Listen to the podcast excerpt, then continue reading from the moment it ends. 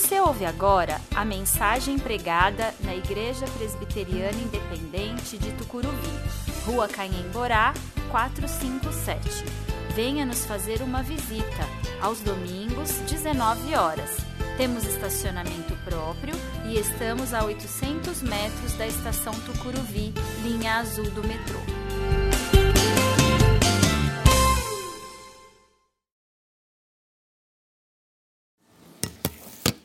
4, do quarto ao sétimo versículo. Mas quando chegou o tempo certo, Deus enviou seu filho, nascido de uma mulher e sob a lei. Assim o fez para resgatar a nós que estávamos sob a lei, a fim de nos adotar como seus filhos. E porque nós somos seus filhos, Deus enviou ao nosso coração o espírito de seu filho e por meio dele clamamos: Abba, Pai. Agora você já não é escravo, mas filho de Deus, e uma vez que é filho, Deus o tornou herdeiro dele. Deus é Pai.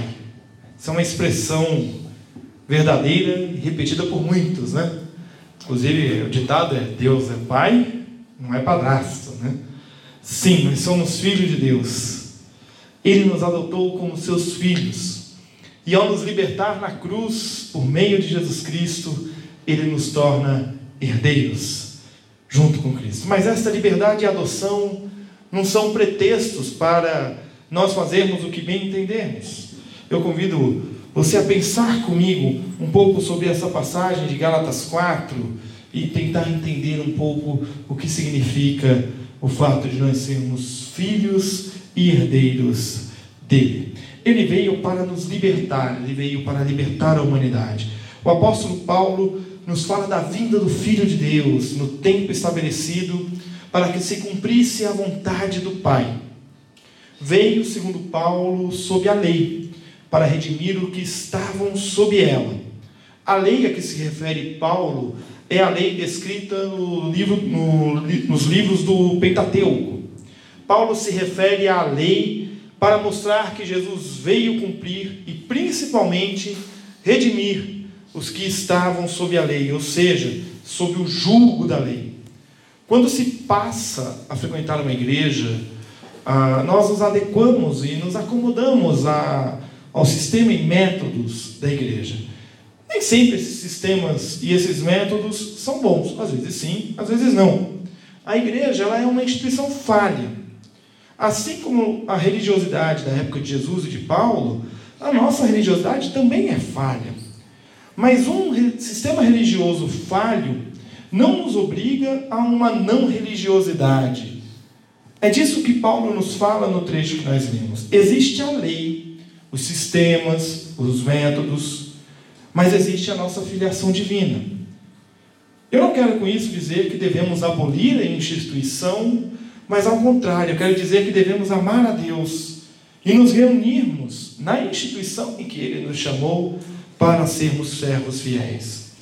Muitas vezes a igreja, é, ao invés de ser bênção, ela acaba sendo muitas vezes um estorvo na vida da pessoa. Né? Acaba sendo canal de desunião ao invés de união, de ódio ao invés de amor.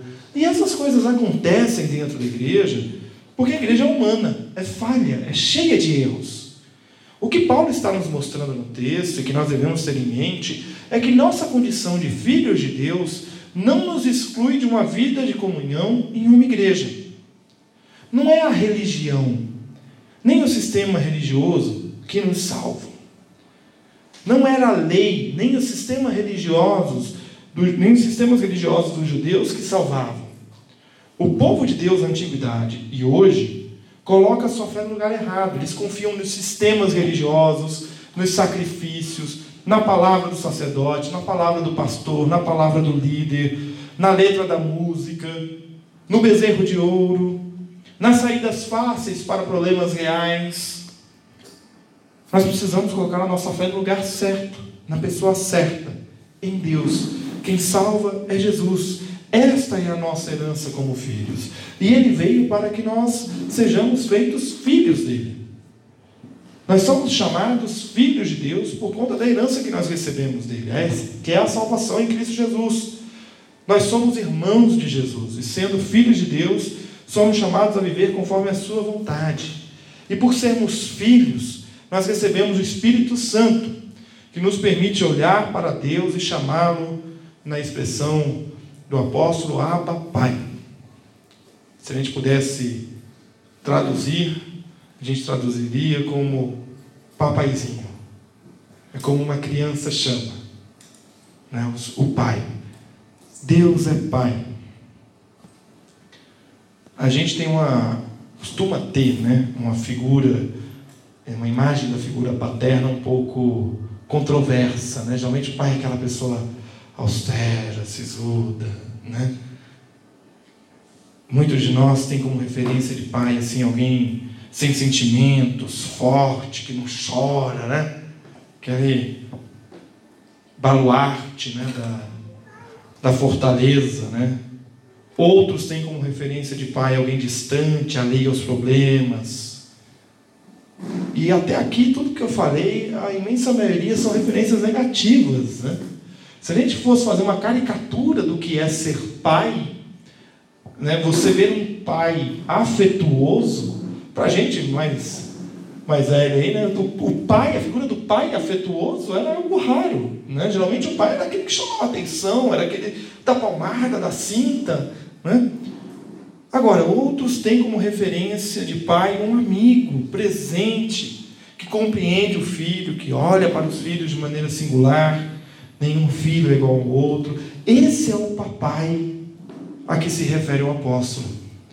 O papai que é presente, que conhece, que caminha com os filhos, mas que não toma decisão pelos filhos, mas os ensina a escolher e assumir as responsabilidades de sua escolha. É importante isso para a gente. É a gente entender que Deus nos mostra que nós temos a liberdade de tomar os nossos rumos e que Ele vai estar do nosso lado, independente do rumo que a gente tomar mas que Ele quer que nós tomemos as decisões corretas. E Jesus veio para que possamos olhar para Deus e dizer: Papai, eu preciso conversar com o Senhor, eu preciso contar meus problemas, eu preciso de orientação, eu estou precisando de você, papai. E Ele não é um pai alheio, Ele é um pai presente, que nos ama, a ponto de nos dar acesso pleno à sua herança, a salvação por meio de Cristo Jesus. Eu quero concluir dizendo para você que em Jesus nós temos acesso à liberdade e nós somos feitos filhos de Deus. A liberdade em Cristo nos dá a responsabilidade de vivermos conforme a vontade de Cristo para nós. A filiação a Deus nos dá a responsabilidade de sermos filhos obedientes.